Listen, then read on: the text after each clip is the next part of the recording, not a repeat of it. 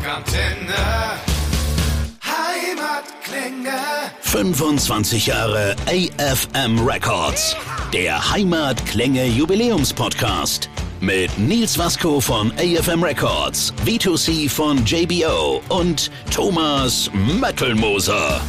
Meine Damen und Herren, liebe Kinder, wir sind heute hier in diesem kleinen, aber hoffentlich feinen Podcast zusammenzukommen, um nichts Geringeres als 25 Jahre Label-Historie von AFM Records aufzuarbeiten.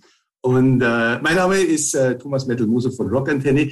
Ich bin Gott sei Dank der Unwichtigste in diesem äh, Verbund, denn äh, ich habe mir natürlich ganz, ganz wichtige und äh, Personen geholt, die vor allen Dingen zu der Materie was zu sagen haben. Zum einen Nils Vasco von AFM Records, selbst zum anderen Vito von JBO, der seit fast, ich kann nicht sagen, seit über 15 Jahren oder knapp 20 Jahren, ist jetzt blöd. Also ich würde sagen, seit über 15 Jahren fest mit AFM Records, mit JBO auch verwandelt ist und deswegen definitiv, da gehe ich mal ganz stark davon aus, den ein oder anderen Schwank äh, zu vermelden hat in der ganzen Historie. Aber ich will trotzdem mal äh, eine Anfangsfrage reinwerfen, denn äh, ich habe hier oben eine, eine Gedenktafel von AFM Records zum 20. Geburtstag, wo es heißt AFM Records äh, 1996 bis 2016. Und dann schaue ich auf Wikipedia und dann steht da, die Labelgründung war 1993. Ja. Und da muss ich jetzt natürlich schon mal die erste Frage stellen, wie kann das passieren? Also eigentlich, eigentlich war die Labelgründung nicht 1993, sondern die Labelgründung, das war wirklich so im 96. Genau den Tag kann man heute auch nicht mehr genau nachvollziehen. Mhm. Weil der Andi auch verstorben ist inzwischen, der es gegründet hat damals. Ja. Ähm, und eigentlich war das so, dass er für seine Band, die er damals hatte, äh, ist, ist irgendwie sind sie nicht richtig weitergekommen bei Festivals, wie man so, man braucht halt manchmal Label-Support, wie das immer so schön heißt. Und da haben sie halt irgendwas hinten drauf geschrieben. Es gab natürlich kein Label, aber es stand erstmal hinten was drauf. Auf, der, auf den CDs sah ganz gut aus und damit haben sie sich dann versucht zu bewerben. Und nach einer gewissen Zeit kam dann die Idee auf, jetzt haben wir es so viele Jahre probiert, einen Plattendeal zu bekommen, haben wir nicht geschafft oder zumindest keinen, den wir irgendwie gut gefunden hätten. Lass uns das selber machen. Da hat man halt wieder die CDs rausgekramt, was standen eigentlich hinten drauf? Alles klar, AFM Records, dann lass uns das dabei. Geil. so ungefähr. Die Band, war Squealer. Das muss man ja, Genau, Squealer war das, ne? Genau. So ungefähr ist das angefangen, das angefangen. Also heute würde man ganz klassisch so ein Start-up das nennen, das Ganze. Wir haben halt damals gesagt, ja, komm, lass uns mal irgendwas machen. Ne?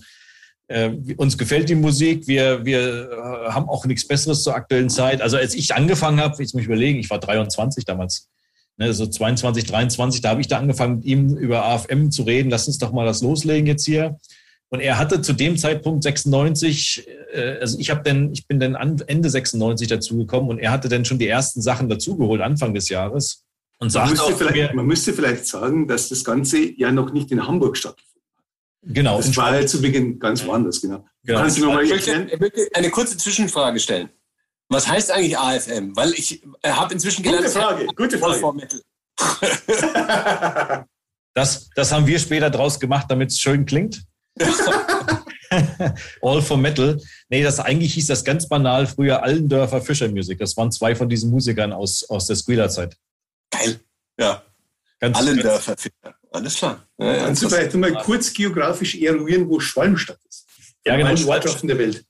Ja, das ist so Nordhessen. Das liegt so, ich würde mal sagen, so 50 Kilometer südlich von Kassel ungefähr. Mhm. So, zwischen Kassel, Gießen, so die Ecke, äh, da mitten in Deutschland im Prinzip liegt Schwalmstadt. Da haben wir angefangen. In einem ehemaligen Schafstall, kann man wirklich so sagen, es war genau so. Geil. Ja, unten in so einem alten Bauerngehöft drinne, äh, da hatten wir dann ein Büro gekriegt. Die Eltern waren damals auch nicht so wirklich begeistert von dem, was wir tun. Und, aber irgendwie haben sie gesagt, naja, gut, dann machen wir das halt so. Äh, und es war furchtbar kalt im Winter, das weiß ich noch. Die Knie war, bis zum Knien waren die Beine abgefroren. Und so haben wir teilweise, weil es auch nicht genug Platz war, in zwei Schichten gearbeitet. Ich habe dann morgens angefangen bis frühen, naja, bis nachmittags irgendwann dann und dann hat Andi übernommen und von nachmittags bis nachts gemacht irgendwie. Meistens spät nachts, also morgens um zwei, drei war dann Schluss. Dann gab es dann teilweise Zeiten, wie gesagt, die Eltern waren damals noch am Anfang nicht so begeistert davon. Dann kam der Vater rein und hat erstmal die Glühbirnen überall rausgedreht. Ich sag, jetzt reicht's. reicht's mit dem Quatsch hier, jetzt drehen wir das Licht ab. Und dann ist er halt weg, ab ins Schlafzimmer, ins Bett. Und dann hatte Andi, so wie das damals, wie, wie manche Alkoholiker das haben, die haben dann so Ordner, Aktenordner im Schrank stehen. Wenn sie den rausziehst, steht die Schnapsflasche dahinter. Und bei uns standen immer die Glühbirnen dahinter. Geil. Aber abgesehen von der Notwendigkeit, dieses Label zu gründen, wie kommst du denn als naja, äh, junger Erwachsener da dazu zu sagen, nee, natürlich will ein Label machen, will er arbeiten? Weil da hat man doch, das, das, das hat man doch damals zu der Zeit noch gar nicht so richtig. Hast du da schon gewusst, auf was du dich da einlässt? Nee, nee, das habe ich nicht gewusst. Also wir kannten uns schon viele Jahre vorher, weil ich auch in der gleichen Gegend da gewohnt habe. Ja. Ähm, und dann bin ich quasi auch Gitarrist nach Amerika rüber und habe dann mehrere Jahre in Amerika gelebt und auch da so eine Gitarrenschule besucht und sowas. Und Wo da warst du da, Nils? In, in Hollywood, da in diesem äh, GIT hat das früher gehießen. Krass, ja, ja, alles klar. Genau, da habe ich dann äh, drei Jahre da gelebt und Andi hat mich auch da besucht. Wie gesagt, wir kannten uns ja, waren alle in der musikalischen Szene da in Nordhessen verbreitet. Und dann irgendwann hat er gesagt, hm, du bist ja hier, kannst du nicht schon mal Briefe für mich schreiben? Äh, hier, da gibt's Metal Blade, das ist ein Label und dies und jenes. Schreib doch mal ein paar Briefe, dann wir vielleicht eine Distribution hier hinkriegen. Und so habe ich irgendwie angefangen. Und dann kurze Zeit später, so ein halbes Jahr später, haben sie mich in Amerika dann quasi ausgewiesen. Das war damals schon so, dass irgendwann waren diese ganzen Visas und so weiter, war halt schwierig schon damals. Und ähm, dann bin ich halt zurück und haben wir gesagt, okay, jetzt bin ich hier, du bist hier, jetzt lass uns mal loslegen. Und dann hatte er aber auch gesagt, du, ich habe da eine Band gesigned vor kurzem, die heißen Ed Guy, die kommen hier, kommen, die kommen hier aus, aus der Gegend bei uns, aus Fulda, das ist nicht weit, die habe ich zufällig auf der Popcorn kennengelernt, das ist ganz cool, hör doch mal rein und dann habe ich mir die erste Platte angesagt, du, das, da kann man das draus machen. Ne? Und dann ging das relativ schnell los. Und dann kam Edgar, Tobi natürlich mit der, mit der Kingdom of Madness schon an. Das war dann die erste Platte, die offiziell so rauskam. Ja, und dann war keine, da war keine Zeit mehr drüber nachzudenken, nachher will ich das und habe ich das gelernt. Da hatten wir alle nicht gehabt. Wir waren ja alle so Learning by Doing mäßig unterwegs. Und dann brauchten wir Vertriebe und wir brauchten jenes. Und dann hat Tobi natürlich auch gewisse Anforderungen gehabt, zum Glück auch. Und das hat uns natürlich alle nach vorn gepusht. Und so ist das dann relativ schnell am Anfang auch gewachsen, ohne dass man überlegt hat, was will ich jetzt eigentlich machen oder wo geht der Weg hin. Wir haben einfach erstmal gemacht. Naja, manchmal, ja, so ist es in dem Alter, sage ich jetzt mal. Ja? Genau. Da macht man einfach mal und dann passiert es auch. Und das ist doch schön, ja, eigentlich im Prinzip. Ja? ja. Wenn man im Grunde immer so viel vorher drüber nachdenken würde, dann täte auch nichts passieren. genau, so. man kann Dinge auch zerdenken einfach, ne? Also ja. so ging das los und, und dann die erste, ich, ich will sagen, ich war 23 oder so, als wir angefangen haben. Und als dann nach vier, fünf Jahren, da hatten wir, glaube ich, sogar Avantasia schon rausgebracht. Da war da richtig großes Ding rausgeworden. Das hatte richtig gerollt und überall Vertriebsnetz hatten wir aufgebaut. Dann gab es halt auch kein Zurück mehr oder so. Ja. Dass man 28 dann sagt, ja, das war jetzt nett, aber ich gucke mal nach was anderem oder sowas. Ne? Wann kam denn Jochen ins Spiel? Jochen kam äh, 2005 ins Spiel. Und zwar, als der Andi dann gestorben war in, in so einem Autounfall. Ach, der kam wirklich erst 2005. Das der, der quasi in der Zeit, in der wir uns getroffen haben. Da war der Jochen quasi noch ganz frisch sozusagen. Genau, da war der relativ frisch dabei. Aha. Das war ja so, wir waren ja im Prinzip, es war ja ähm, eine Ein-Mann-Personengesellschaft. Der Andi war der Inhaber und ja. Gründer damals schon gewesen und dann hat er seinen tödlichen Unfall gehabt. Und ähm, dann ging es ja, wie geht's weiter? Geld weg, Mann, Ehe weg, alles, was im Prinzip da war, war erstmal weg. Und dann mussten wir weitermachen. Dann kam Jochen ins Spiel, weil wir waren ja schon viele Jahre dann auch mit Soulfood na, viele nicht, aber schon ein paar Jahre mit Soulfood am Arbeiten und Vertrieb. Und die haben gesagt, Mensch, da ist Potenzial drin. Das ist auch für uns ein wichtiges Label. Da können wir jetzt nicht die einfach so gehen lassen. Lass uns das reinholen hier. Und dann haben die das übernommen quasi. lass, uns kurz, lass uns kurz nochmal zurückspringen äh, oder diese, diese Lücke füllen zwischen äh, Anfänge und äh, bevor die Sternstunde des deutschen Metals gekommen ist, nämlich JBO. Äh, denn, denn mich, mich interessiert. Die war, diese Sternstunde war da ja schon lang vorbei. Ja? Weil diese Sternstunde, ja, ich jetzt mal, Entschuldigung, dass ich jetzt da kurz reingrätsche, ja. Aber diese Sternstunde, ja, die war am 28.10.1989, äh, ja. Und ich meine, was äh, zehn Tage später passiert ist, muss ich euch nicht sagen. Und ich meine, ja, das war die Sternstunde. Aber ich, gut, ich halte schon wieder die Klappe. Und wir gehen, es geht ja jetzt heute nicht um uns, sondern es geht um AFN. weißt du, es wird schon noch um euch gehen. Das wird Aber, schon äh, auch gehen, genau. Ich müsst, tatsächlich muss man da als, als ganz, mal ganz naiv fragen, sind dann, als ihr angefangen habt und so die ersten Veröffentlichungen gehabt habt, sind dann Bands auf euch zugegangen, seid ihr auf Bands zugegangen, habt gesagt, es gefällt uns, was ihr macht. Wir würden gerne mit euch ein Album machen oder sind Bands gekommen und gesagt, du, ihr habt ein geiles Label und ihr macht äh, Edguy und so weiter. Äh, könnten wir nicht auch bei euch? Und wie hat sich das dann denn so entwickelt? Habt ihr auch mal die Beatles abgelehnt? Also nee, auf dem Weg.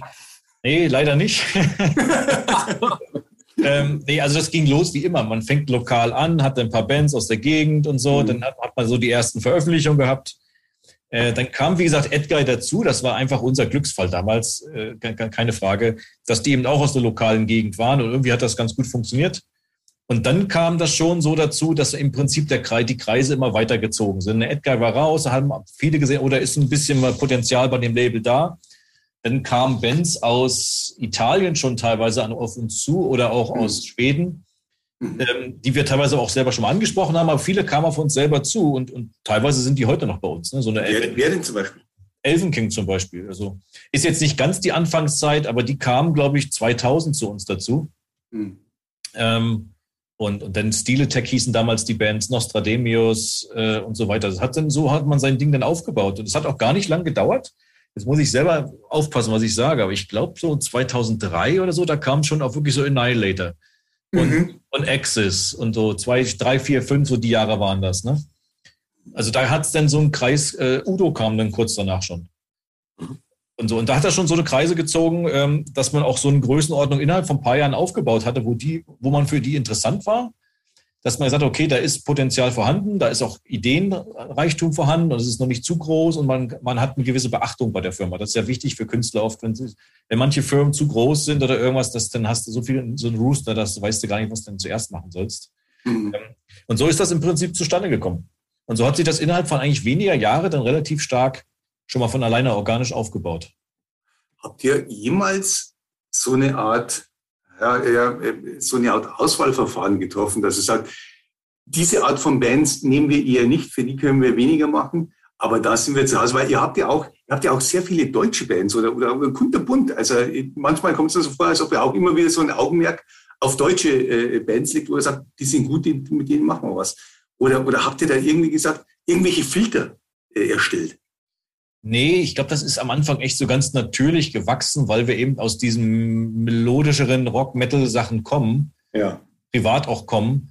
Äh, klar war Squealer damals auch schon so ein etwas härteres Beatband, aber im Prinzip dieses ganz, ähm, also viel so Black Metal-Sachen, Thrash Metal und solche Sachen, das war nie unser Ding so richtig. Mhm. Äh, deshalb haben wir uns da erstmal komplett rausgehalten aus, aus den richtig harten Sachen. Und klar haben wir einige deutsche Bands, das ergibt sich manchmal aber einfach organisch. Ne? Also es geht hier von Stahlmann, Schattenmann, so ein bisschen, äh, die neue deutsche Härte haben wir ja bei uns vertreten, so ein bisschen, dann so ein bisschen letzte Instanz, JBO. Doro hatten wir ja viele Jahre. Ja, stimmt. Wobei Doro jetzt keine deutsche Band ist, also ich vom, vom Sprachen her meine ich jetzt erstmal. Ne? Mhm. Aber so, es ist nicht wirklich, dass das so kommt, aber es ist irgendwie gewissermaßen so ein bisschen organisch passt das. Wenn ein, zwei da sind, kommt manchmal schon die dritte von alleine. Ich würde mal sagen, es gibt immer irgendeinen Filter, ja. Man schaut sich halt was an, denkt, ja, kann ich was mit anfangen? Mit was anderem kannst du nicht was, nicht was anfangen, ja. Und ich meine, äh, ihr werdet mit Sicherheit nicht jede Band äh, aufnehmen, die sich bei euch bewirbt. Ja? Insofern äh, gibt es natürlich immer die Filter, aber die sind ja immer nie genau benennbar. Ja? Das ist dann halt auch, weißt du, sagt dir was, kannst du was, äh, da kannst du was vorstellen oder halt nicht. Ja? Genau so ist das. Also ich, das ist eine schöne Anekdote eigentlich. Also Andi und ich haben damals echt gut zusammengearbeitet. Ich kam morgens ins Büro. Das muss so 2,5 irgendwie gewesen sein, 2,4 vielleicht, ne, weiß nicht genau. Also er war auf jeden Fall noch am Leben. Nee, dann muss es 2,4 gewesen sein, weil er ist, glaube ich, Januar 2005 verstorben. Und da läuft Musik im Büro. Und ich setze mich an meinem Platz und äh, da hatten wir auch in dem, zu dem Zeitpunkt hat man auch schon ein größeres Büro dann. Ne? Aber denke ich, Mensch, was ist das denn, was da läuft? Das ist ja der Hammer. Ne? Und dann kommt er so eine halbe Stunde später, kommt er rein und sagt, na, wie findest du die Musik hier? Na, das hat er absichtlich gemacht. Er hat die absichtlich angestellt und wollte mich mal austesten, was ich dazu sage. Ja, und, und, und ich sagte ihm, das ist der Hammer, die Platte, was ist das denn? Sag, ja, das ist eine neue Band von Roland Grapo, die heißt Masterplan. Die wollen jetzt ein Album veröffentlichen. Ja. Ja. Wollen wir das machen? Dann sage ich, das machen wir sofort. Ja, ja coole Geschichte. Aber so kann man sich auch gegenseitig testen. Wie kommt das bei, bei, bei irgendjemand an da draußen? Das haben wir oft gemacht, solche Sachen. Ne? Wie kommt das bei Fans an, manche Sachen? Und dann hast du äh, so richtig so vom, vom Marktthema so einen richtigen Einblick darauf. Wann seid ihr nach Hamburg umgezogen? Hamburg sind wir nach äh, 2.6 sind wir nach Hamburg, Ende 2.6. Also okay, da war, Interessant, das heißt, ihr seid schon auch, äh, okay, da auch bereits nach Hamburg gezogen, alles klar. Ja. Weil als wir im Grunde da waren, da wart ihr ja noch in, ähm, äh, in Schwalmstadt und äh, habt ihr da nicht auch sogar nochmal die Lokalität gewechselt dort? Äh, nee, Büro haben wir nicht mehr gewechselt vor Ort. Denn. Okay. Nee, das ja, ja, alles klar. Ja, ich habe nicht mehr so genau. Und dann wart ihr, äh, wart ihr dann auch gleich da im, äh, in dem Haus mit dem großen Dach? Röberhof, genau. Ja, da sind wir dann direkt eingezogen, genau. Ja, das war so, wie gesagt, 2005, Januar ist Andi verstorben und ich habe ab, ab April hatte Soulfood das übernommen. April 2005 und dann hast du natürlich so hier so ein Satellit, wo ein paar Leute arbeiten, aber der Chef und die anderen in Hamburg und so, das war irgendwie so ein bisschen schwierig. Selbst dann, da kam der Buchhalter einmal die Woche runter und, und so Geschichten. Wir haben Verträge hochgeschickt ja. zum Unterschreiben. Das war ja noch nicht so wie, wie heute im Prinzip. Ne? Ja. Und dann irgendwann haben wir gesagt, ey, komm, das ist einfacher, wenn wir nach Hamburg gehen. Die meisten wollten mit, ein paar wollten nicht mit. Dann hat sich das irgendwie so nochmal neu sortiert im Prinzip. Ne? Ja. In, dieser, in dieser Zeit, bevor ihr so äh, finanziell risikoreiche Bands wie JBO eben designt habt, äh, okay, jetzt wieder. Äh, nein, gab es denn tatsächlich. Hast du eine Ahnung? gab es denn tatsächlich bei euch irgendwann dann, wenn, als mal de, das losging und die ersten Jahre so durch waren, dann trotzdem irgendwelche Ängste, dass du sagst, okay, wir haben hier einen Act, den würden wir gern machen, aber finanziell wird es wohl nicht klappen und so weiter. Äh, sind da so Gedanken dann durchgespielt worden? So Gedanken spielst du immer durch. Aber dass wir irgendwann gesagt haben, wir haben einen Act, den wir gerne machen würden und nicht finanzieren können, das haben wir eigentlich nie gehabt, das Beispiel. Aber ich muss sagen, wir von, haben wo er Angst hatte, auf die Schnauze zu fliegen, weißt Ja, sowas, solche Verstöße. Also Avantasia ist das beste Beispiel dafür. Ja. Da, muss ich jetzt, da muss ich jetzt ein bisschen länger ausholen allerdings.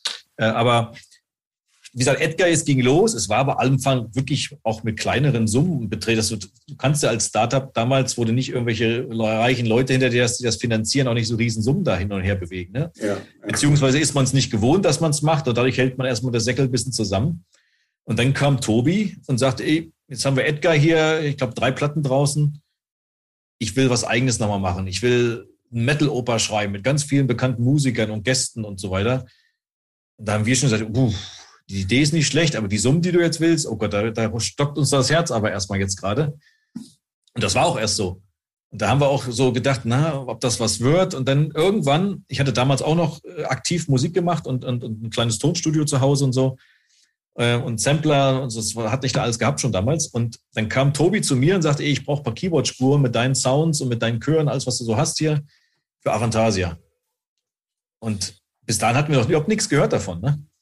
Und äh, dann saß er bei mir quasi im Büro und hat dann seine Backing-Spuren dabei gehabt, also Drums und Schlagzeug war schon aufgenommen. Und da hat er auf dem Keyboard die Harmonien im Prinzip gespielt und hat dazu live bei mir gesungen. Ja, und dann habe ich das allererste Mal Avantasia-Songs gehört, ne? Live gesungen mit seinem Keyboard, das er gespielt hat, dass ich ein bisschen so die Harmonien höre und dann Bass und Schlagzeug war ja schon da. Und dann dachte ich, wow, das gibt was. Und er war gerade raus bei mir aus nach Hause gefahren, und habe ich Andi angerufen, damals er sag ich, was, das Geld ist gut investiert. das, das Ding kann was werden. Also hat man damals schon gehört von, der, von den Harmonien und auch von den ganzen Melodien und so, das wird ein großes Ding. Ja, wobei man natürlich jetzt schon annehmen könnte, dass er jetzt keinen Scheiß ähm, äh, anbringt. Ja, ja logisch. Mit, mit, der Historie im Prinzip, ja. Logisch. Aber auch er war ja noch jung damals. Ich weiß nicht, wie, das habe ich jetzt nicht mehr auf dem Schirm, wie alt Tobi war, aber vielleicht 24, 23, 24 wird er gewesen. Echt zu dem Zeitpunkt war er noch so jung? Ja, Wahnsinn. Ja, er ist ein paar ja. Jahre jünger als ich gewesen. Also so um den Dreh muss er damals gewesen sein. Die junger Leute. das war schon so ein Moment, wo ich dachte, okay, das passt. Und dann der Rest ist dann History. Also Avantasia haben wir heute über 500.000 Alben verkauft von. Ja, geil. Das verkauft sich heute nach. Das ist mal eine Hausnummer. Ja, ja. Und das, das verkauft sich heute nach 25 Jahren immer noch. Cool. Äh, Vito, wir haben vorher schon mal geredet, wie ihr zu, zu äh, AFM gekommen seid. Aber äh, wie habt ihr denn als Band oder wie, wie habt ihr denn als Band damals die Entscheidung dann getroffen, dass ihr gesagt habt, ja, das Label passt. Das finden, das finden wir gut. Also, äh, muss ich kurz ein bisschen zurückgreifen äh, in unsere Label-Historie. Wir haben unsere äh, erste EP veröffentlicht 2000, 2000 sage ich schon, 1994 bei einem kleinen Nürnberger Label namens Musical Tragedies die hatten sich auch irgendwie bei uns gerührt, weil so viele Leute nach einer CD gefragt Der eine davon hat bei WOM gearbeitet. Ähm, und da haben immer sehr viele Leute danach gefragt, äh, nach einer CD, die es aber nicht gab. Und dann hat sich der gedacht, da rufen wir mal an bei denen, ob die eine CD machen wollen. Und zu dem Zeitpunkt hatten wir gerade äh, fünf Songs aufgenommen und hatten das Band quasi fertig und habe gesagt, cool, dann bringt ihr das raus, dann müssen wir es nicht machen. und äh, so kamen wir also zu unserem ersten Label-Deal. Wir haben dann äh, die, dieses erste EP, da war, es ist ja quasi noch, da ist ein guter Rest Sterben drauf, in einer mm, nur so halbgeilen Version, sage ich jetzt mal. Ja? Und ähm, die eigentliche, das eigentliche erste Album, die explizite Lyrik, die haben wir äh, erst äh, ein Jahr später dann äh, aufgenommen, also 1995. Und diese CD hat sich ja aus Versehen plötzlich so äh, viel verkauft. Das heißt, da ist ja die, die Promomaßnahmen oder die Marketingmaßnahmen waren eine Anzeige im Metal Hammer und eine im Rock Hard. Das war's. Und diese CD ist durch Mundpropaganda äh, dann bekannt geworden. Das ist ja das, was sich jeder wünscht und was man niemals in irgendeiner Weise äh, vorhersehen oder planen kann. Das war unser Glück. Und äh, letztendlich dieser Erfolg hat natürlich dann auch äh, weit die Fähigkeiten dieses Labels überstiegen. Und wir haben danach ein weiteres Label gesucht und das war dann, äh, hatten wir dann gefunden 1996 in Form von Lawine äh, Records, äh, die damals auf BMG Ariola veröffentlicht haben. Ähm, das ist der Hage Hein gewesen, den ist auch, der war in den 80er Jahren, war Manager der ersten allgemeinen Verunsicherung und ah, okay. äh, ist auch äh, seit äh, Jahr, Jahrzehnten quasi äh, das Label vom äh, Hubert von Geusern. Mhm. Also das ist quasi so ein bisschen, äh, hat immer viel mit in, in Anführungszeichen neue Volksmusik zu tun, ja. Äh, und hat quasi mit uns dann den Einstieg in die Metal-Szene gewagt. Und das war ganz interessant, weil es natürlich äh, da interessante Verbindungen gab und dann auch in anderen Kontexten passiert ist. Das war für uns schon spannend, aber uns hat dann, ähm, wir waren ja dann da auch eine ganze Weile, also wir waren ja dann mhm. da 2005 äh, das letzte Album haben wir 2004 veröffentlicht und 2005 kam dann noch so eine Best-of, diese für Anfänger, die haben sie dann halt noch veröffentlicht. Und äh, dann war das aber so, dass wir ein bisschen äh, die Story light waren, dass quasi wir hatten eine Booking-Agentur und eine Plattenfirma und dann haben die einen immer gesagt, das muss aber die Booking-Agentur machen und die anderen haben gesagt, das muss aber das Label machen. Und dann waren wir das irgendwann leid und haben gesagt, wir wollen jetzt quasi das alles äh, sozusagen äh, kombinieren und in einem wir in einer Hand haben. Und hatten damals unseren Tourleiter dann als unseren Manager installiert sozusagen und haben dann überlegt, wie machen wir das jetzt? Und ähm, haben dann überlegt, nehmen wir ein Label, machen wir ein eigenes Label und nur den Vertrieb. Und in diesem Konglomerat haben wir dann natürlich mit verschiedenen äh, gesprochen, unter anderem eben auch äh, mit dem Nils und dem Jochen in Schwalmstadt in einem, äh, wie heißt der, Rosengarten hatten wir unser Gespräch und haben da letztendlich äh, viele Ideen gewälzt und äh, haben einfach gefunden, dass es äh, äh erstens mal menschlich eine, eine sehr äh, angenehme, sehr angenehme Begegnung war, äh, haben aber dann letztendlich beschlossen, doch erstmal ein eigenes Label äh, zu installieren, nämlich mhm. Megapress und das dann quasi in den Vertrieb zu geben über äh, Soul Food. Und ich meine, wie äh, Nils schon sagt, äh, Solfu und AFM sind sehr nah beieinander und sind quasi eine Firma, wenn man so will. Und da begann letztendlich dann unsere äh, Zeit dann mit, mit dem eigenen Label. Wir haben dann äh, folgende, was haben wir beim eigenen Label veröffentlicht? Das war dann, äh, erstmal haben wir diese EP Rock Music veröffentlicht, dann mhm. im Grunde das Album äh, Headbang Boing und dann die äh, Don't Like Metal und dann das Killer Album. Und dann war es so, dass, die, äh, dass unser Manager dann einen familienfreundlicheren Beruf gebraucht hat. Und dann waren wir allein zu Hause. Und äh, ja, mein, seitdem haben wir keinen Manager mehr und letztendlich Manageraufgaben, die macht quasi ich. Und ähm, aber ein quasi wirklich die Veröffentlichung selber zu stemmen, also sich um dieses ganze Kram rund um die Veröffentlichung zu kümmern, da äh, habe ich einfach äh, die Hände gestreckt und gesagt, nee, und dann haben wir halt mal wieder äh, beim Jochen äh, bei mir ist angerufen und äh, haben wir gefragt, nehmt ihr uns auch ganz? genau. Nils, wie, wie, lange hast du gezögert? Das ging relativ fix. genau. Und äh, da sind wir uns auch äh, um die, die Vertragsbestandteile sehr schnell eigentlich äh, einig geworden. Und dann, genau, haben wir 2000 Genau, 2013 haben wir ja noch äh, eine, eine EP auch noch veröffentlicht, auch noch auf dem eigenen Label. Das war noch quasi der Testballon, ja, noch allein zu Hause. Das war die, die Sport-EP, wo wir quasi, da haben wir einen Song für den, für den Club und einen Song für die äh, Nürnberg Ice Tigers, oder? oder? Ja, für die Ice Tigers. Bamberg, Bamberg, große Bamberg. Genau, oder? für die große Baskets, ja. ja. Und, ähm, und genau, dann noch irgendwie, ja, das war dann diese, diese EP, haben wir aber dann schon gemerkt, ja, das war ja eher so ein regionales Ding. Ja. Und haben aber schon gemerkt, das ist, ja, dass wir ein, quasi ein Album nicht wirklich stemmen wollen. Und äh, genau, dann haben wir das erste Album bei, äh, bei AFM war dann eben nur die Besten werden alt. 2014, genau. Und jetzt da haben wir dann, äh, was war es, 2014 nur die Besten werden alt, 2016 war die 11, 2000 ja, lass mal überlegen. 18 war die Deutsche. Deutsche Vita? Was? was? Auswendig weiß ich es auch nicht mehr, aber Deutsche Vita war dann. Ja, äh, Deutsche Vita. Genau, und dann, äh, und dann halt, wer lässt die Sau raus? Genau. Mhm. Und äh, nächstes Jahr um, äh, im März kommt dann Planet Pink. Genau. Und ich habe eben gerade, wo du es erzählst, eine super geile Idee für ein nächstes Album gehabt. Das möchte ich nachher äh, erzählen. oh, sehr schön. Merkst dir. hey, das machen wir noch nicht im Public. Nils, ja. wenn, ihr, wenn, wenn, wenn, als ihr so äh, euch etabliert hattet, wie war denn das dann, die Zusammenarbeit oder diese, dieser, dieser Schritt in andere Länder oder auch jetzt im Hinblick auf USA oder so, rein, rein firmentechnisch? War es schwierig für euch, da Fuß zu fassen, da diese Vertriebe anzuleiern?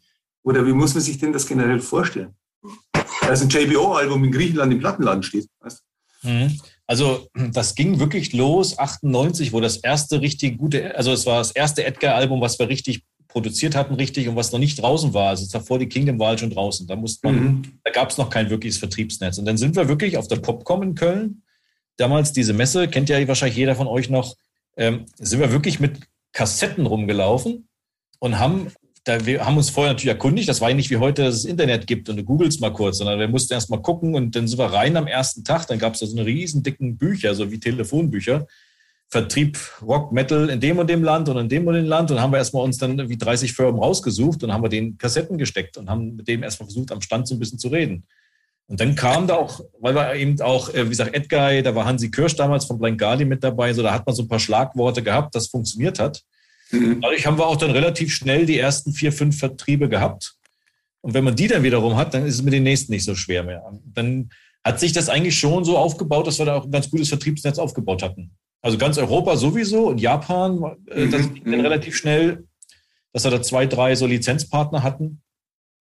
In Südamerika auch und Amerika war immer so ein bisschen das schwierige Teil. Da waren die Firmen halt alles relativ große Firmen und, und, und da war manchmal etwas schwierig reinzukommen, da haben wir länger dran gearbeitet großer Musikmarkt im Prinzip. Ne? Ja. Es scheint so, als ob 2005 so äh, irgendwo so ein, so ein Schwellenjahr für euch war. Ganz generell für, für die Firma. Ja, Sicherheit. Das, das sowieso, aber das war ein Chaos, ja, dann eigentlich. Also ich muss sagen, ganz ehrlich, man soll über solche Dinge reden. Die, der, die Nachricht kam rein, äh, dass Andi, das war ein Montagmorgen, dass er tot ist. Dann Okay, dann bist du erstmal, ach, ich bin sofort ab ins Büro und haben wir eben diskutiert. Das war, okay, aber wir waren, das war kurz bevor die zweite Masterplanplatte rauskam. Wie viele Leute wart ihr im Büro? Also sechs, sieben. Okay. Das war kurz bevor die zweite Masterplan rauskam. Und plötzlich war er weg. Ich, ich musste irgendwie die Zügel in die Hand nehmen. Und ich habe wirklich die erste Woche am Schreibtisch gesessen. Wir haben die Hände gezittert. Das mhm. war ein Witz, ja. ne? Ja, und dann irgendwann hat man eine gewisse, hat sich natürlich eingegruft, dann Problem hier, Problem da, man musste klären und so weiter. Dann hat, kommt man da so rein, aber die Zeit am Anfang war echt nicht einfach. Ja. Glaube ich dir sofort, ja.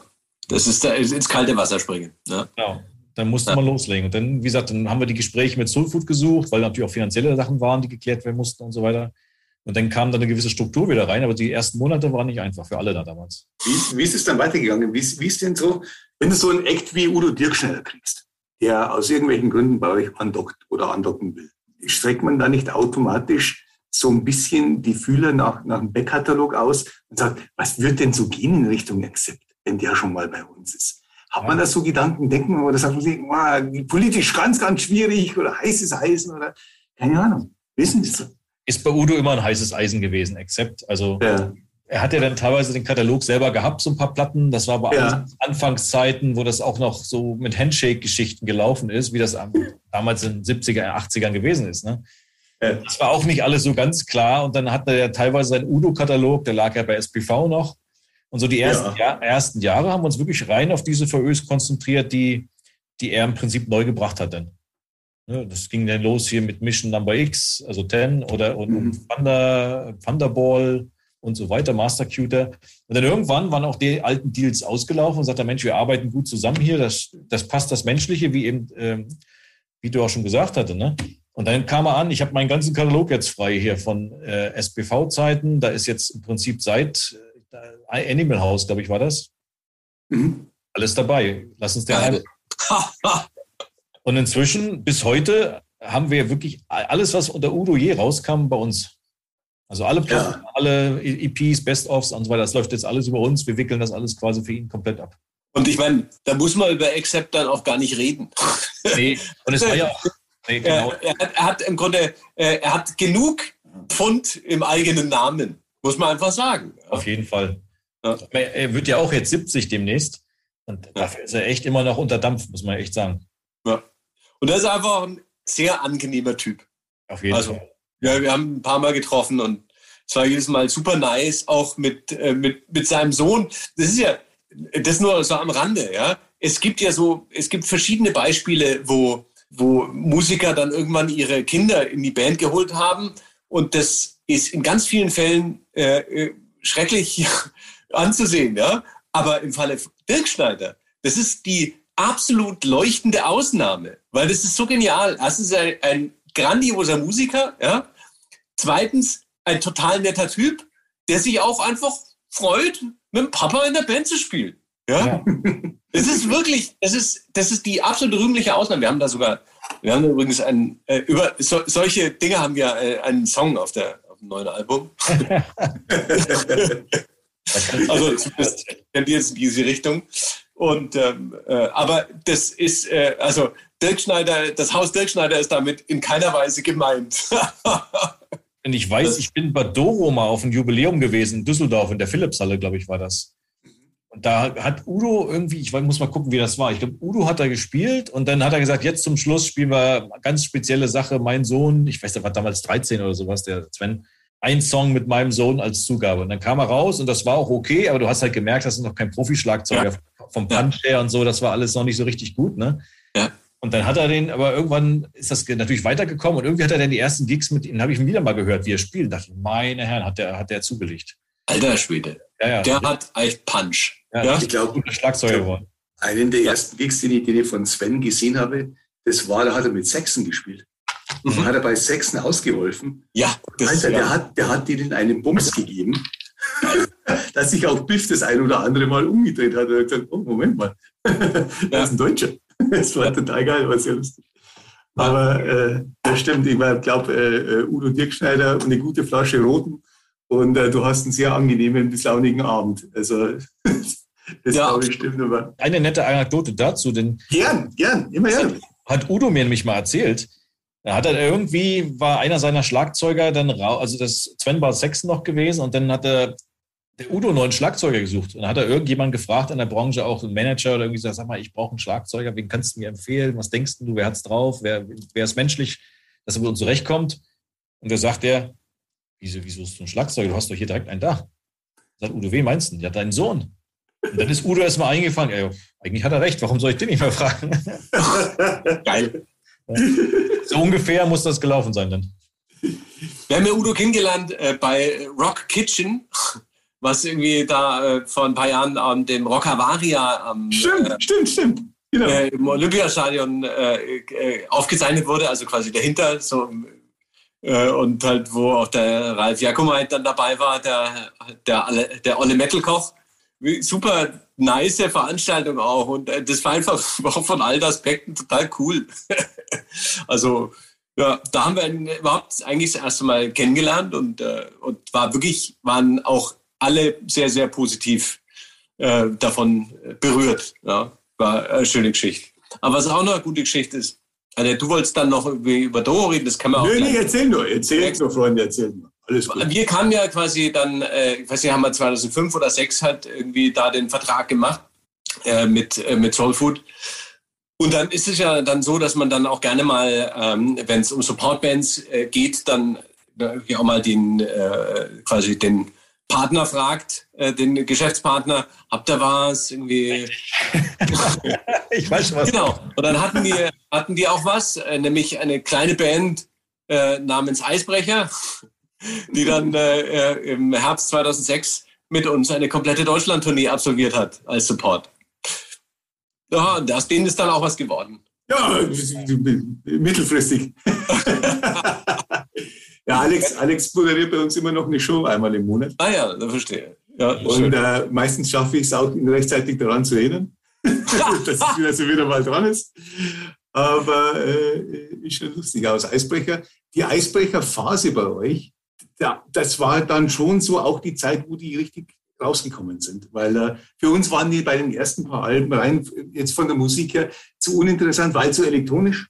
Mhm. Als sie aber dann auf äh, äh Eiszeit, glaube ich, digital entdeckt haben, da wusste ich sofort, dass sind wir zu Hause. Nee, ganz genau. Die haben ja ein Album rausgebracht bei Zyx damals und dann sind sie eigentlich ja, sind sie zu uns gewechselt schon. So, eigentlich, eigentlich Sandra hat das reingebracht damals, ne? Kannst du sie ja. Ja. Die ersten zwei liefen eigentlich so ganz gut, aber im Prinzip war das so immer noch so mit angezogener Handbremse. Und genau wie du sagst, und beim dritten Album ja, haben wir relativ große Kampagne draus gefahren und irgendwo die richtigen Knöpfe gedrückt, unter anderem diese Tour. Ich glaube, das hat dir echt damals geholfen. Und dann kam da wirklich der Durchbruch mit.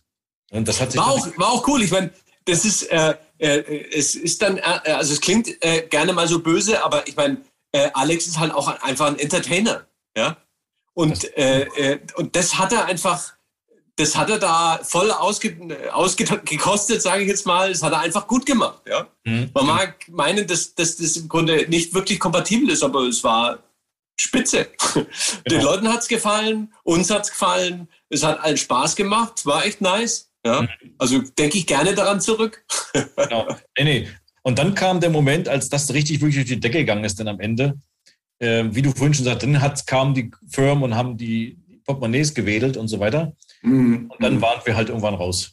Da wollten wir und konnten wir nicht mithalten. Denn immer so, also wir haben immer noch ein gutes Verhältnis. Das muss ich aber auch sagen zu den meisten Bands, mit denen wir nicht mehr arbeiten. Also wir arbeiten echt mit vielen noch zusammen, auch die schon ewig dabei sind. Ne? Aber auch selbst Bands, die weggegangen sind, haben immer noch ein sehr freundschaftliches Verhältnis. Das es sind ja meistens nicht die menschlichen Umstände, die irgendwas entscheiden, sondern es sind ja meistens äh, vertragliche Umstände, denke ich mal. Wie waren, wie waren denn die Dolo-Jahre bei euch? Dolo ich, ich finde ich finde es, Entschuldigung, ich muss auch einmal sagen, bei Lia von Business, ich finde es total lustig, wenn ihr Bands habt, auch viele deutsche Bands, die immer so im Kreis gehen. Plattenfirmentechnisch. Also dann mhm. docken sie mal hier an und dann haben sie die nächsten zwei Alben bei Blast, sind sie wieder zurückgekommen, gehen sie äh, Ich, ich verstehe es nicht wirklich, aber äh, keine Ahnung, was da dahinter steckt. Das ist ein Rätsel. Ich denke, jeder versucht, das Möglichste immer rauszuholen und dann hast natürlich so den Fall, hm, vielleicht läuft, ja, die erzählen mir, es läuft viel besser, wenn ich zu denen wechsle. Ach, okay. Ich weiß es okay. ja nicht. Hinterher hat man dann gemerkt, das Gras ist auch nicht grün auf der anderen Seite. Weißt du, das ist ja so. das Gras ist auch nicht grüner auf der, ja, es ist ja durchaus klar. Es ist immer ein, äh, natürlich als Band, äh, auch immer ein, ein Finden und ist es vielleicht mal ganz gut, auch mal woanders hinzuschnuppern. Ja, ja und äh, äh wo äh, um dann auch wieder zurückzukommen und sagen, oh, es war eigentlich doch ganz nice hier. Also das äh, kann natürlich durchaus passieren. Also ich finde, es ist auch nicht ungewöhnlich, ehrlich gesagt. Nee, nee, das wechselt einfach so. Wir haben auch schon Bands gehabt, die zu uns wieder zurückgekommen sind danach. Oder einige, die nicht zurückkommen konnten, aber es bedauern bis heute. Also das hast du wirklich über die Zeit. Ne? Ja. ja. Wie, wie, waren denn, wie, wie war das denn, als so ein Act wie Dono zu euch gekommen ist? Die ja, die ja eigentlich schon alles erreicht hatte, was man so erreichen kann mit früher, also mit in den Warlock-Zeiten und so weiter. Das war ja utopisch groß alles. Mhm. Äh, vertraglich mal abgesehen, was da alles schief lief bei ihr. Aber was kannst du denn so einer Frau bieten, dass, dass die sagt, ja, finde ich gut, mach mal. Du wirst lustig, ich kann es dir auch nicht sagen bis heute. also wir haben, haben sicherlich einen guten Deal mit ihr ausgehandelt gehabt. Ne? Ja, ja. Auch für sie, da war schon ein bisschen auch äh, finanzielle Power dahinter. Und wir hatten echt auch gute Arbeit gemacht dafür, muss man echt sagen. Also das, ja. erste Album bei uns war dieses Klassik-Album, diese Classic Diamonds hieß das damals. Mhm. Das hat richtig verkauft, richtig durchverkauft. Ähm, und danach gingen die Zahlen runter, aber das ist, einfach, das ist einfach der Markt. Das war damals diese Zeit so, wo dann alle angefangen haben, CDs zu brennen. Das war das ganz große Ding damals. Mhm. Das hast du natürlich dann auch bei solchen Künstlern gemerkt. Vielleicht mehr als bei kleinen Bands. Wenn du früher von der Band 5.000, 8.000 verkauft hast, hast du dann immer noch ungefähr so viel verkauft. Ne? Aber, aber bei den Großen hast du das gemerkt, dass das CD-Brennen natürlich dann richtig reinhaut und die Einheiten nach unten gehen. Mhm. Ähm, das war ja so, weiß nicht, wann ging das los? 2,5, 2,6? Eigentlich circa, circa. Los ging es schon früher. Ist ein Frühjahr schon, ne? Da hat es aber richtig die Fahrt aufgenommen. Bis ja. dann irgendwann mal diese ganze Digitale übergegangen ist, dann haben ja. die Leute nicht mehr CDs gebrannt, sondern haben sich bei Napster oder irgendwo genau. illegal runtergezogen. Ne? Mhm. Und daraus ist ja am Ende jetzt heute unser Business entstanden, Businessmodell. Ne? Also, dass man sagt, okay, Spotify und äh, Konsorten bieten alles an, du zahlst halt deinen Mitgliedsbeitrag und kannst halt alles hören. Ja, oder auch nicht. Also. Oder auch nicht, ja, aber so ist ja entstanden am Ende das Ganze. Ja. Und eigentlich muss man sagen, sind wir da auch so ein bisschen, wir, die Games und auch die, die Filmindustrie, wir sind eigentlich so die Vorreiter gewesen, weil wir als allererstes in dieses digitale Loch reingestürzt sind und uns dann irgendwie daraus berappeln mussten und wieder neue Konzepte und Modelle aufbauen. Viele von denen, die jetzt erst heute kommen, egal ob es Klamottengeschäfte sind oder Zeitungen oder sonst irgendwas, die kommen jetzt gerade erst an diesem Punkt. Oder sind es vielleicht schon seit ein paar Jahren jetzt, aber das ist alles noch nicht so lange her. Mhm. Weil jetzt muss man sagen, das Ganze, eigentlich läuft das physische Geschäft immer noch relativ gut. Es verändert sich so ein bisschen vom Outlet her. Also du hast heute nicht mehr hunderte von Läden, sondern es sind dann irgendwie drei, vier Player noch. Äh, aber trotzdem, die Einheiten laufen immer noch ganz ordentlich und du hast halt dann das Digitalgeschäft.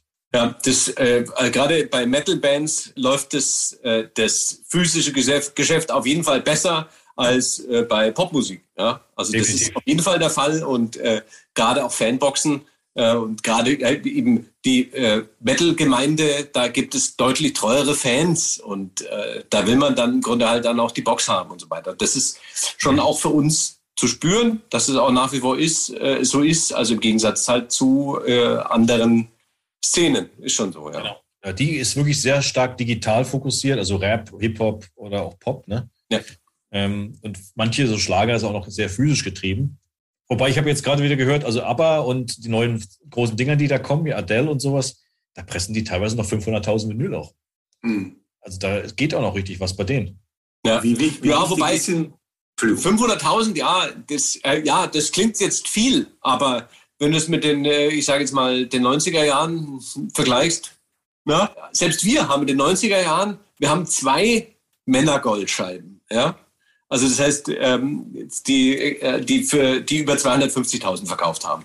Das ist die explizite Lyrik und die, und die Laut. Also das sind unsere zwei goldenen. Und ich meine, äh, damals, also ich fand, wann, wann war das? Irgendwie 99 oder 2001 oder so, ist es ja umgeswitcht. Äh, und heute ist ja Gold 100.000. Ja? Und mal schauen, wie lang noch.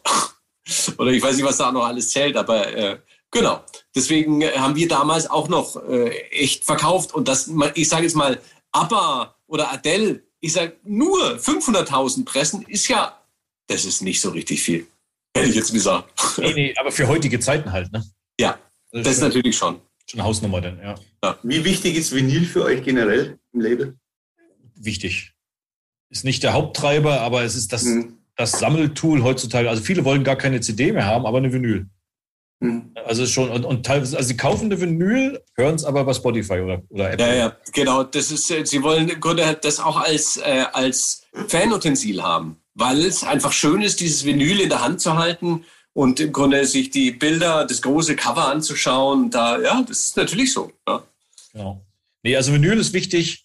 Ähm, CDs gehen trotzdem immer noch gut. Mhm. Und, und Downloads, da merkt man schon, dass Leute sagen, na, warum soll ich einen Download kaufen? Ich habe ja mein Abonnement. Das, da merkt man, dass da jetzt eine Verschiebung reinkommt einfach. Mhm. Ja. So, jetzt muss ich aber noch mal ganz kurz zurück. Doro hast du ja noch mal gefragt gehabt. Ne? Irgendwie, mal sehen, was mir zu Doro noch einfällt. Also mit Doro haben wir auch ein sehr gutes Verhältnis gehabt über die Jahre, muss ich sagen. Ja, ich kenne auch keinen, der ein schlechtes Verhältnis hat, also ich als Manager. Genau. Deswegen. Genau. Ansonsten, ich kann gar nicht so viel sagen. Wir haben, wir haben, sie war öfter bei uns im Büro gewesen. Wir haben dann echt drei oder vier Alben zusammen gemacht. Mhm. Ähm, und dann irgendwann hat sie dann auch den nächsten, also ich glaube, zu Blas ist sie dann gewechselt im Prinzip. Ja, ja ging, ging aber von uns aus, dass wir gesagt haben, du, das ist, wird uns jetzt zu teuer. Wie gesagt, Vertrag im Vergleich zu den damaligen Verkaufszahlen noch. Äh, also das trauen wir uns jetzt nicht mehr ran. Und da hat sie gesagt, kein Problem, ich gehe jetzt dann mal zum nächsten. Wechseln wir zu Blas drüber. Oder selbst da ist sie ja auch noch heute immer noch. Ja, stimmt, stimmt. Vito, wie oft haben Sie, wollten Sie euch mit fremdem Geld bewerfen, dass ihr von der AFM weggeht? Komm, komm, das raus, komm. Du, äh, ich, Jeden Tag, du. mit Geld bewerfen. Nee, es ist eigentlich so, äh, also es ist nicht so, dass andauernd bei uns jemand baggert. Weil eigentlich wissen die ja im Grunde, dass wir irgendwie eine gewisse, also eine Heimat haben. Und äh, eigentlich müsste man da schon selber dann auch äh, quasi das mal streuen. So, wir sind auf der Suche oder so. Aber ansonsten gibt es jetzt dann niemanden, der bei uns baggert. Also das kommt eigentlich nicht so oft vor. Ich sollte jetzt eigentlich was anderes sagen. Das wäre jetzt vielleicht, ja, uns, uns bieten äh, andauernd bieten sie uns Millionen an, ja. Aber wir fühlen uns menschlich so wohl, dass wir, dass wir lieber bleiben. Sehr schön, sehr schön. Ihr habt die diversesten Bands in eurem Raster gehabt, äh, zum Beispiel auch so Sachen wie Fear Factory. Ich weiß jetzt nicht für wie viele Alben, aber wie kommt denn so eine amerikanische Band dann auf euch zu? Oder, oder habt ihr gesagt, okay, die sind frei, da fangen wir mal selber beim Management an?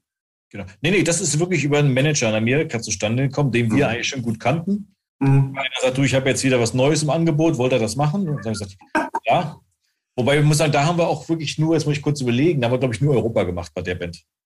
Okay. Ja, also, aber Amerika haben sie selber oder jemand anders gemacht und wir haben nur Europa gemacht, Europa, Russland und die ehemaligen Ostblockstaaten, hier so Ukraine und sowas, diese ganz, das war unser Gegend.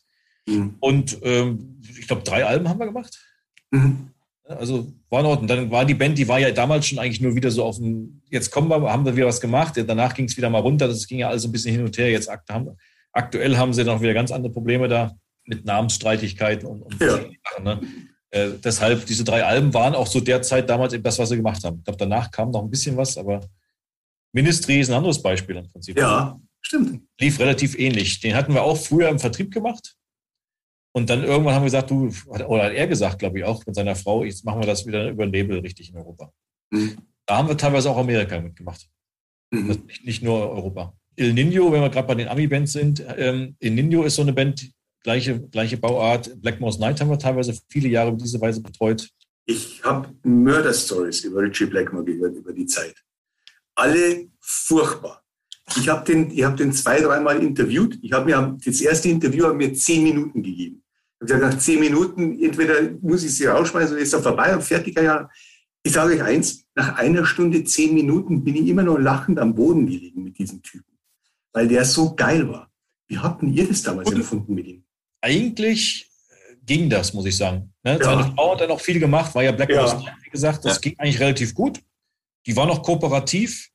Die, die Frau von seiner Frau, die Mutter ist ja die Managerin. Ja, stimmt, stimmt. Die hat das alles so unter sich. Aber generell ich war das. Mutter. ja, die Füße. generell war das relativ gut mit denen. Also da haben wir schon ganz andere Fälle gehabt. Wir haben einen Künstler, einige Alben betreut, der klingt so ähnlich wie eine polnische Stadt an der Küste oben. Und, und äh, der aber war aber nicht, es, hört sich an wie so ein ranziges Thema. Ja.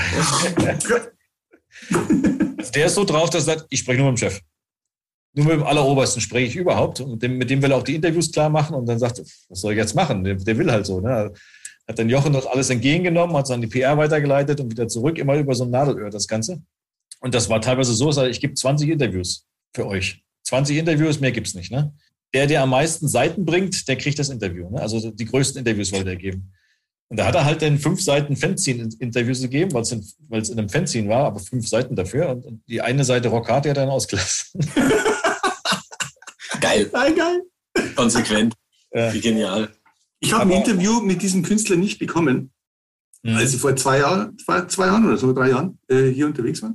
Mhm. Äh, und, und ich weiß nicht mehr, ob das einer von euch betreut hat oder wer das auch immer war, aber es war die ärmste Sau Mitteleuropas, weil das Interview war eigentlich schon irgendwie fix ausgemacht. Und dann kam aber die Ansage, ja, es geht jetzt nicht, doch nicht, weil, äh, weil Glenn will nicht von der Umkleidekabine rüber in einen anderen Raum, um ein Interview zu machen. Äh, das ging um satte zehn Meter, mhm. die ich dieses Interview verfehlt habe. ich muss natürlich dann lachen. Was, was, was ist das? Ja, aber ich, das ist, das ist dann schon echt schwierig. Ich glaube, keine Ahnung, da bist du dann echt, So ja, da ist der nicht auch dann mal mit der, mit, der, mit der großen Limo dann irgendwie hinter der Bühne vorgefahren und so ein Kram. Aber ich glaube, ja. das, das, ist dann schon irgendwie tragisch. Aber das sind so die Fälle, wo der manchmal sagt, oh, warum klappt das jetzt nicht? Warum ist die Plattenfirma so langsam? Weil du mit solchen Kram teilweise beschäftigen musst, weißt du? also wir haben teilweise Künstler gehabt, ne?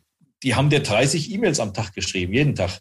Und, und dann das, was sie in der siebten Mail geschrieben haben, haben sie in der 15. widerrufen und dann in der 18. wieder in Gang gesetzt und sowas und dann blickst du einfach nicht mehr durch. Und das dann jeden Tag, weißt du?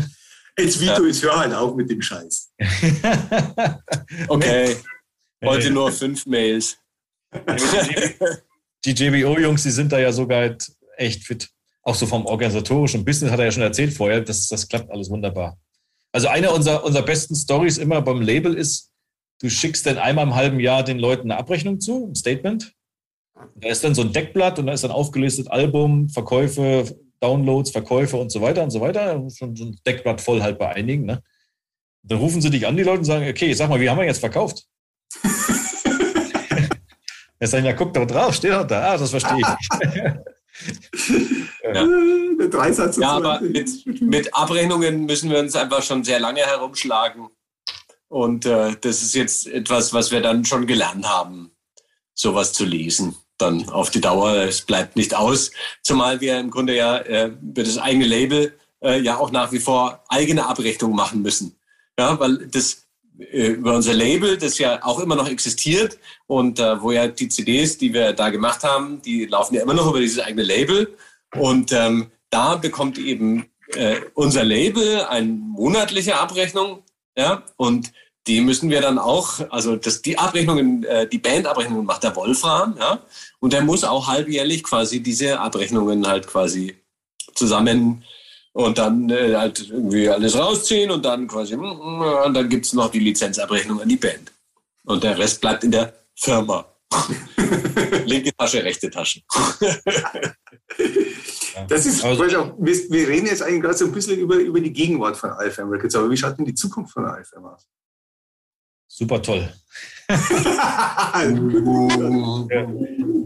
Wie schaut die Zukunft aus? Du, das wird sich zeigen. Ich kann es dir nicht sagen. Die Bands werden auf jeden Fall sicherlich jetzt etliche sein, die auch mal irgendwann in Rente gehen. Wir haben ein Problem. Mhm.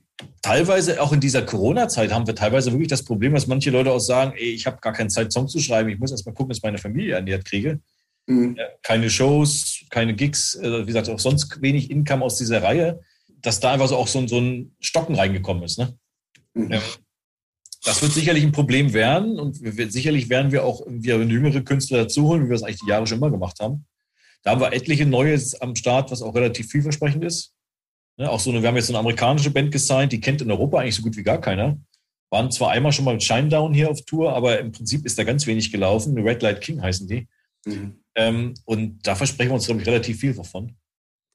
Und jetzt haben wir noch ein neues Projekt äh, gesigned. Äh, ich kann es jetzt sogar schon so andeuten, weil jetzt ist der Vertrag unterschrieben, wo auch ganzen Roses-Mitglieder dabei sind. Also, Halleluja.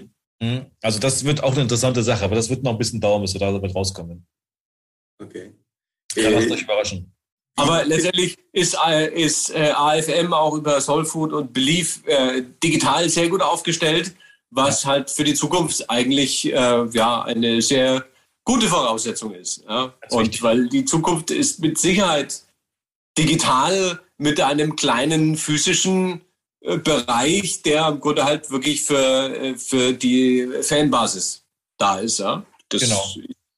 Das genau so wird sein. Da hat, hat, hat Video genau recht. Also mit Belief, wir sind ja heute teilweise dieses Belief-Netzwerks, da sind wir super gut aufgestellt mit Direktkontakten zu allen großen Plattformen. Und das merkt man auch so, dass es richtig gut funktioniert inzwischen auch. Ja, also da, da sind wir gut aufgestellt und es macht das Business teilweise einfacher, aber auch schwieriger, weil du natürlich nicht mehr so wie früher mit 40, 50 verschiedenen ähm, Vertrieben und Lizenznehmern zu tun hast, ähm, sondern es sind noch zwei oder drei am Ende, die groß sind. Mhm. Aber wenn du eben bei dem das nicht zum Laufen kriegst, hast du ein Problem. Das ist, so, das ist gerade wenn es amerikanische Großkonzerne sind, ist es nochmal schwieriger. Ne? Ja. Die, manchmal die Sicht dann noch anders haben oder anders agieren dann im Prinzip. Aber generell ist es halt so, man kann es ja nicht ändern, jetzt ist es so und deshalb sind wir da auch, wie gesagt, haben uns vor ein paar Jahren neu aufgestellt deswegen das klappt echt gut. Habt ihr jemals überlegt, Entschuldigung, habt ihr jemals überlegt, äh, so eine Art 360-Deal äh, an, an so eine Band anzutragen, das sagt, okay, wir übernehmen die Vermarktung von allem, nicht nur von den Tonträgern, sondern auch von Konzerten und Merchandise und hast du nicht gesehen? Weil das ist ja letztendlich, wird bei Konzerten ja momentan auch für den Künstler wahrscheinlich äh, mehr zu holen sein, als wie äh, durch die Tonträgerverkäufe. Na, also im Moment nicht. da gebe ich dir vollkommen recht. Und selbst da hängt es viel von Bands ab. Wenn du irgendwann so einen Schwellenwert übersteigst, dann funktioniert das Live-Geschäft auch echt gut. Ja. Aber ich glaube, es gibt auch viele, die echt nie schaffen oder, oder immer so ein bisschen äh, auf so einem gewissen Level sind, aber nicht da drüber kommen und dann ist es immer noch schwierig live, weißt du? Mhm. Bezahlen oder finanzieren die Tourneen sich denn einigermaßen, aber nicht, dass wirklich was hängen bleibt und so. Und das ist so ein bisschen da die Krux an der ganzen Sache. Aber wir haben eigentlich diese 360er-Deals haben wir eigentlich nie so wirklich forciert. Genau aus dem Grund, weil wir gesagt haben, unsere Expertise ist im Vermarkten und im, im Veröffentlichen von Musik, ne? nicht im Live-Konzertgeschäft oder sowas. Da, genau, und da, da, müsstest du ja quasi auch erstmal, entweder du, du kaufst es ein, also du müsstest ja eine Booking-Agentur entweder quasi äh, dich da irgendwo einkaufen oder du müsstest ja von null anfangen, ja? ja das ist ja, ja Quatsch. Also es ist für eine, ich würde ich jetzt mal sagen, von meinem, von meiner Sichtweise für eine, eine Firma wie AFM einfach nicht sinnvoll. Ja? Mhm. Äh, du müsstest ja quasi äh, dann noch im Grunde eine Merchandising-Firma letztendlich äh, irgendwie äh, ans herkriegen und eine Booking-Agentur. Und das ist schon, das sind einfach nochmal ganz andere Strukturen, die da sind und die man ja auch kennen muss und wo man ja Verbindungen braucht, Netzwerke braucht, etc. etc. Ja? Und das ist im Grunde halt für, äh, für irgendwelche großen Firmen, die äh, kaufen sich dann irgendwas ein. Ja? die äh, letztendlich sagen dann, da, da haben wir jetzt irgendwie, kaufen wir jetzt den da und dann können wir irgendwie diese 360 Grad, die es anbieten. Aber jetzt für eine immer noch Independent-Firma wie AFM ist es einfach nicht sinnvoll. Mhm. Man verzweigt sich dann irgendwann, weißt du? Ja. Verlag hast du noch vergessen und den können wir auch dazu kaufen, Verlagsgeschäft und so. Ja, ja. Aber haben wir bis jetzt nie gemacht und es ist auch heute mit Künstlern nicht mehr so wie früher, dass die alles unterschreiben, sondern die wollen wissen genau, was ich mache. Was ja, abgesehen, genau, ja? Schade eigentlich. Ja, ja, abgesehen davon ist es äh, äh, ist da ja auch viel in Bewegung gewesen in den letzten Jahren über die GEMA, ja, mhm. die ja im Grunde dann erstmal alle Verlagsdeals äh, quasi in Frage gestellt hat. Und genau. äh, wenn die äh, ehemaligen Vertragspartner nicht nochmal unterschrieben haben, weil sie sich nämlich vielleicht gefragt haben, war das richtig, was ich damals unterschrieben habe? Ja, äh, da ist, glaube ich, ganz viel, da ist ganz viel Holz zerbrochen worden. Ja, es ist viel Unruhe damals gewesen, das habe ich mitgekriegt. Ja, genau. Also diese, diese äh, Verlagsgeschichten ist ja schon so, dass Grunde ganz viele Plattenfirmen das eben gemacht haben, dass sie einfach nur einen Verlag haben. Und äh, dann, wenn's, wenn ihr hier den Deal habt, dann müsst ihr den Verlagsstil auch noch unterschreiben. Und das ist, und da gibt's dann erstmal so ganz viele äh, äh, unter Musikern so ganz viele Gerüchte, wo es dann heißt, naja, wenn der, denn, wenn der Verlag das Geld nicht einnimmt, äh, dann geht es ja verloren. Das kriegt dann niemand. Ja, was natürlich völliger Bullshit ist. Ja, aber das sind so, so, so äh, keine Ahnung, wer solche Informationen in die Welt setzt. Aber äh, das habe ich dann auch teilweise gehört. Und in Wirklichkeit ist es halt nicht so. Wenn du keinen Verlagsdeal hast, dann kriegst du halt einfach 100 Prozent und nicht nur 60 Prozent deiner Urheberrechtseinkommen. Genau. Zumindest, zumindest, also ich, ich gebe dir recht, aber auch nicht, ähm, weil das ist für so, wenn du jetzt in Deutschland aktiv bist und du bist bei der GEMA, dann klappt das eigentlich relativ gut, ne? Gehst du irgendwo weiter weg und bist eine internationale Band, die auch in Amerika viel macht und sowas, dann kommt das irgendwann nicht mehr automatisch rein. Ähm, da musst du dich ein bisschen organisieren. Aber so, wenn du so im Gastbereich relativ, also ja. Gast ist Germany aus der Switzerland, wenn du da relativ weit äh, deine Fühler so hast, dann geht das ganz gut, ja. Ja, stimmt. das stimmt. Wir als deutschsprachige Bands, äh, wir als deutschsprachige Band, wir haben einfach in erster Linie Ahnung von Gast. Genau, genau, genau. Ja, passt das auch. Aber eine schöne Anekdote noch, das muss ich jetzt noch erzählen. Man kann es inzwischen erzählen, muss ich sagen. so haben wir angefangen. Ich als Zwei-Mann-Startup, würde man es heute nennen. Geld hatten wir nicht viel damals. Ne? Dann standen wir auf der Popcom und das war irgendwie kurz vor Toreschluss, 18 Uhr abends und die war schon relativ leer. da waren auch diese ganzen Verleger da und Bücher und, und, und so Industriebücher und Notenbücher und alles, was man so noch teilweise ausgestellt hat da. Und dann lief da so ein Security-Mann da rum und dann sagte, sagte Andi noch zu mir, weißt du was, ich gehe jetzt darüber, lenk den ab und du klaust die Bücher. Wir müssen, wir müssen erstmal wissen, wie man Verträge aufbaut. Und dann haben wir, dann haben wir zwei Bücher geklaut über Musikrecht.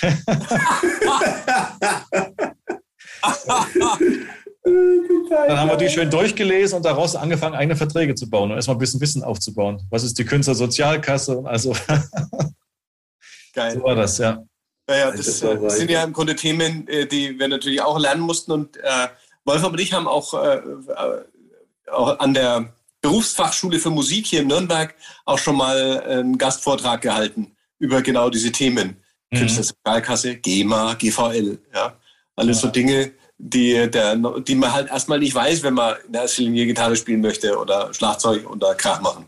Aber da hat sich echt geändert auch. Also wir waren ja früher so drauf, wir machen erstmal und die Musik und der Rest kommt dann. Und heute die Jugendlichen sind da so strukturiert, teilweise, die wissen genau, welche Plattform man wie bedienen muss und wissen über Verträge alles und so weiter. Das hat sich gewandelt auf jeden Fall. Okay. Boah, bei manchen. Bei manchen, ja, ja. Leider ist natürlich auch so, wenn du dich zu viel mit solchen Dingen beschäftigst, fehlt es dann wieder auf der kreativen Seite am Ende. Ne?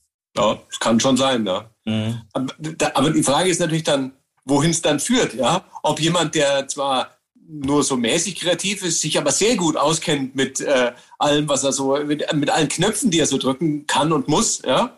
Mhm. Oder jemand, der sehr kreativ ist, aber von dem Rest keine Ahnung hat. Dafür den Rest kann man sich ja jemanden holen, ne? Das stimmt, aber den muss man du bist halt, du bist ein ja. ausgebildeter Jurist, dann gibst Musikbusiness auf. Mhm. Äh, so Leute haben wir auch schon gehabt. Ich habe eine ja, Frage noch. Gibt es ja auch. Also, ich meine, wir äh, hier unser äh, Mitfranke Kalb Hasemann, der äh, früher bei, wie hieß, wie hieß die Band? Paradox. Genau, Paradox. Und vorher noch bei Kronos Titan, aber das war jetzt im Grunde eher eine, eine äh, äh, lokale Größe hier bei uns. Und äh, der ist ja in erster Linie halt Anwalt für Musikrecht. Ja. Das ist schon geil. Kennt ihr ja. den Goff-Minister? Ist jetzt nicht Metal, aber eben so Gothic Rock. Ja, ja, das sagt mir was auf jeden Fall. Ange angemaltes Gesicht immer so. Der ist, der ist Anwalt in Norwegen. Ganz normaler, ich weiß welches, also nicht Medienrecht, aber irgendwie ganz normaler Anwalt in Norwegen und dann verkleidet er sich und dann zieht er seine Horrorshow auf der Bühne durch. Mega, ja. Ja, klar, wie cool. Ja. Sag mal, habt ihr äh, bei AFM Records ein äh, Limit an Bands, die ihr unter Vertrag nehmt? Er sagt, ja. du sorry, wir, wir können nicht mehr, erst muss eine rausfliegen, damit eine neue. Nee, das nicht unbedingt, das nicht unbedingt, aber generell sind wir da inzwischen schon, weil wir einen guten Bandstamm haben, wie ich ja schon gesagt habe. Viele Bands sind ja auch viele Jahre da. Ja. Da sind wir schon vorsichtig, was wir dazu holen und da genau viele Parameter gucken. Ne? Und die Parameter sind dann auch wirklich nicht nur Verkaufszahlen und, und, und heute kann man es ja bei, bei Spotify auch sehr schön nachvollziehen, solche Dinge und sowas. Ne? Mhm. Aber aber auch, wie kommt die Band rüber? Wie machen sie ihre Socials? Äh, wie oft posten sie auf den Socials? Hat das Ganze Sinn und Verstand, was sie da machen? Oder ist es nur irgendwas und so? Das ist nur so, so da aus dem ganzen Parametern steckt man so ein Gesamtbild zusammen am Ende.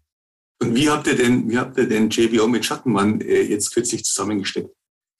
Du, das, da, da haben äh, die Jungs von AFM gar nicht so viel eingreifen müssen, weil äh, das sind ja auch Franken. Die sind ja auch, wir kennen die ja. ja?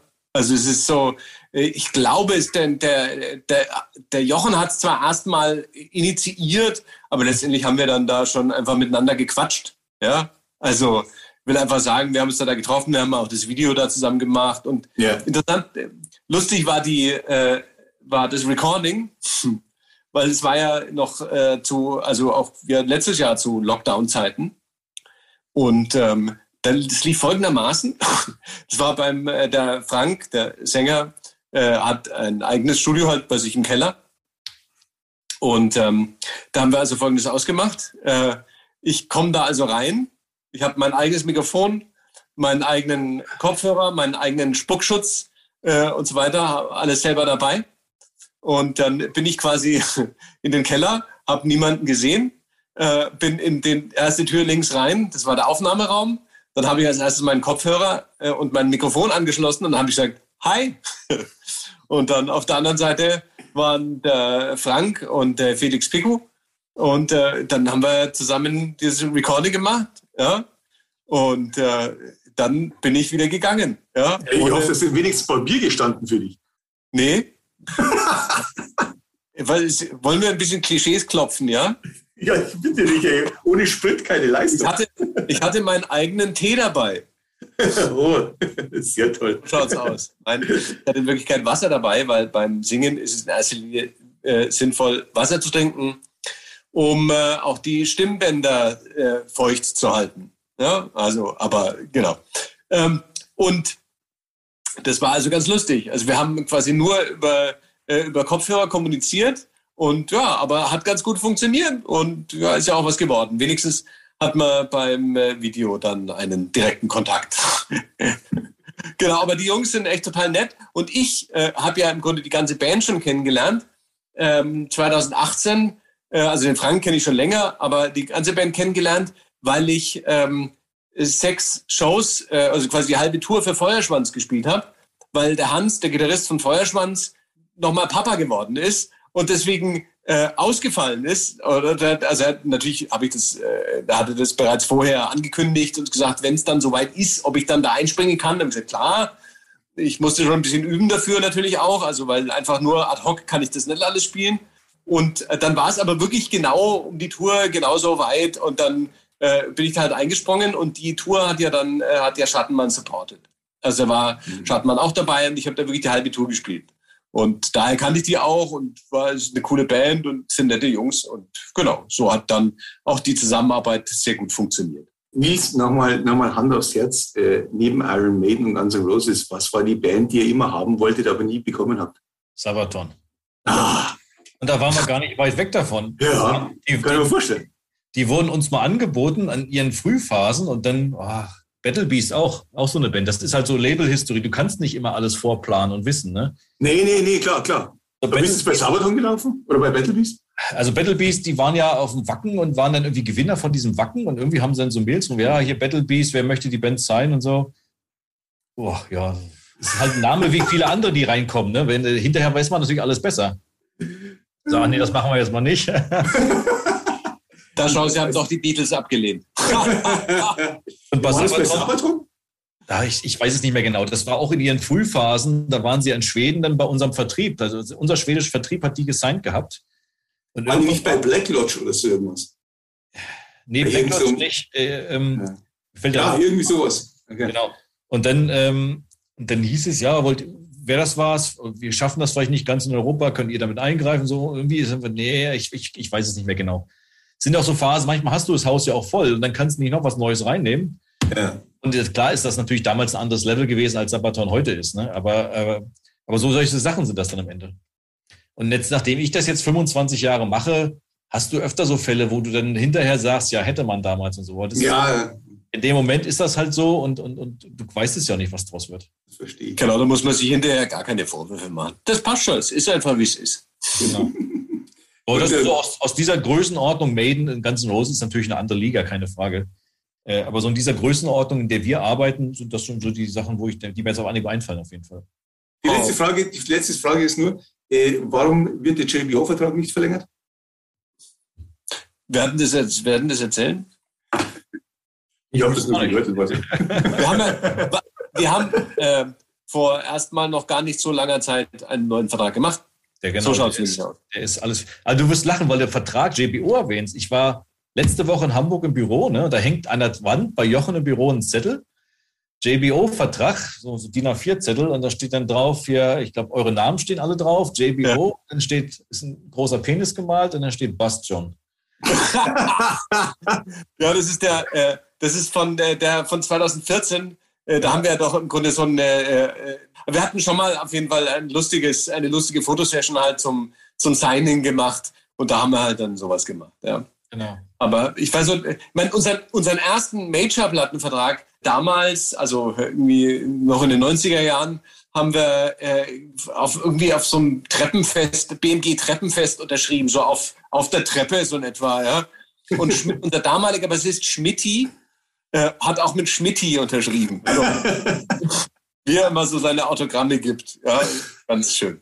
Aber daran siehst du, das Business ist dann irgendwie auch immer noch Rock'n'Roll. Ja, genau. Irgendwie doch. Genau. Wolltest du, über eure, wolltest du über eure neue Platte nicht noch was erzählen? Das ist doch wichtig, oder? Das stimmt. Ich meine, das neue Album äh, kommt am, äh, am 18. März raus. Äh, die erste Single ist ja schon draußen. Äh, wobei ich auch sagen muss, die erste Single, also die ist sehr schön und ich mag sie sehr, aber sie ist jetzt natürlich nicht wirklich typisch. Sie ist ja im Grunde englischsprachig und das einzige Wort, was wir äh, geändert haben im Text, ist eben Music durch Metal ersetzt. Und äh, es kommt jetzt auf jeden Fall noch eine zweite Single und äh, vielleicht auch noch eine dritte Single. Und ähm, äh, ich freue mich sehr aufs Album. Ich muss sagen, ich bin jedes Mal doch wieder überrascht, ähm, was, äh, dass wir es schaffen, eine, ein, ein, wieder ein Album zu machen, was mir gefällt. ja, schon. Also, weißt du, wenn man sich denkt, oh, jetzt äh, ja, schaffen wir es nochmal, aber irgendwie ist es, ist es rund und es ist schön und es gefällt mir. Ja.